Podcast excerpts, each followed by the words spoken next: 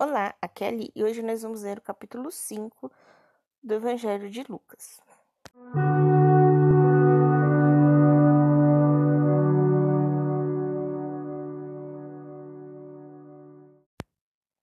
Aos novenáticos e hoje nós vamos ler o capítulo 5 do Evangelho de Lucas. Pesca milagrosa. E aconteceu que a multidão se comprimia em torno de Jesus e escutava a palavra de Deus, enquanto ele se achava à beira do lago de Genezaré. Viu duas barcas paradas à beira do lago. Os, os pescadores tinham descido e estavam lavando as redes. Subiu a uma das barcas, que pertencia a Simão, e pediu-lhe que se afastasse um pouco da terra. Sentou-se e de dentro da barca ensinava as multidões.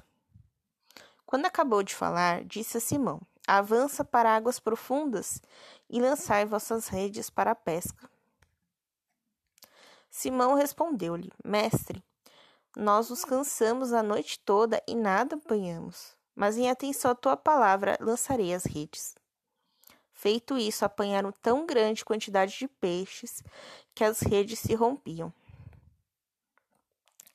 Fizeram sinal a seus companheiros que estavam na outra barca para que viessem ajudá-los.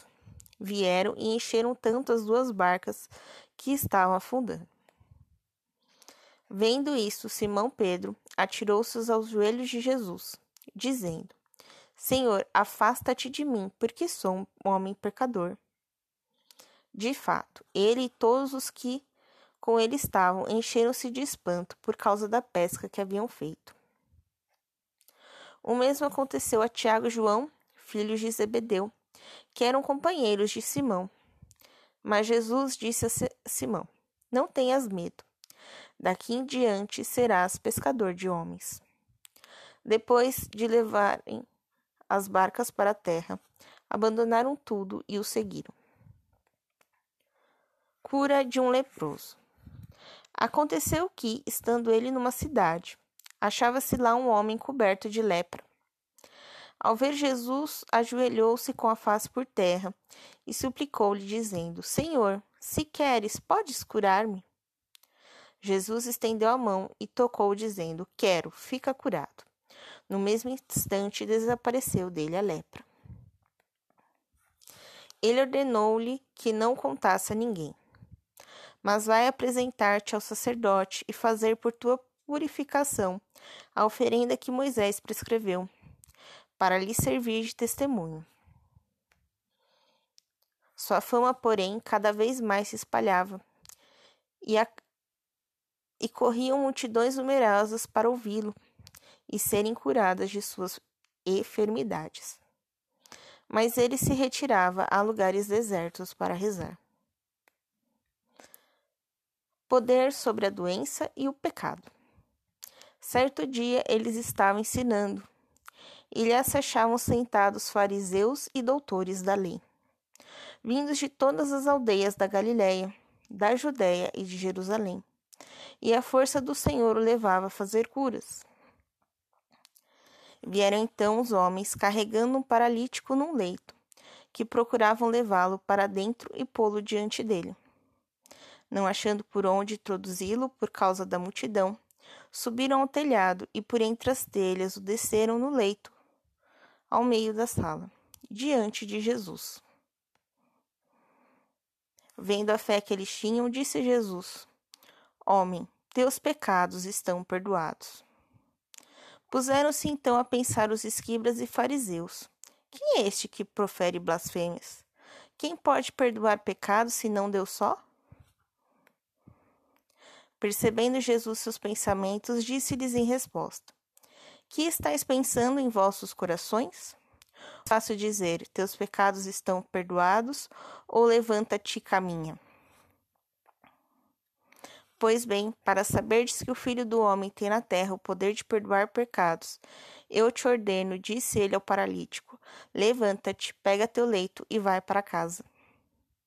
No mesmo instante, levantou-se diante deles, pegou o leito em que jazia e foi para casa, glorificando a Deus. Todos ficaram maravilhados e começaram a dar glória a Deus. Cheios de temor, diziam: Vimos hoje coisas prodigiosas. A vocação de Levi. Depois disso, Jesus saiu e notou um publicano, que se chamava Levi, sentado junto à banca de impostos, e lhe disse: Segue-me. Deixando tudo, este se levantou e o seguiu. Jesus busca os pecadores. Levi ofereceu-lhe um grande banquete em sua casa. Havia uma numerosa multidão de publicanos e de outras pessoas que estavam à mesa com eles. Os fariseus e seus escribas murmuravam e diziam aos discípulos de Jesus: Por que comeis e bebeis com os publicanos e os pecadores? Tomando a palavra, disse-lhe disse Jesus: Os que têm saúde não precisam de médico, mas sim os doentes. Não vim chamar os justos, mas os pecadores à conversão. O jejum. Então lhes disseram: Os discípulos de João jejuam com frequência e fazem orações, como também os do fariseus. Os teus comem e bebem. Respondeu-lhes Jesus: Acaso podeis obrigar a jejuar os convidados do noivo, enquanto o noivo está com eles? Mas virá o tempo em que o noivo lhes será tirado, e então neste tempo eles vão jejuar. Apresentou-lhes ainda esta comparação. Ninguém corta um retalho de roupa nova para remendar uma roupa velha, pois terá cortado a nova, e o remendo não vai combinar com a roupa velha. Como também ninguém põe vinho novo em odres velhos, pois o vinho novo arrebentará os odres se derramará, ficando os odres inutilizados. Mas o vinho novo se coloca em odres novos, e ninguém, depois de ter bebido vinho velho, deseja o novo, pois ele vai dizer o velho que é bom. Um beijo, um abraço, capaz de Cristo esteja convosco e o amor de Maria.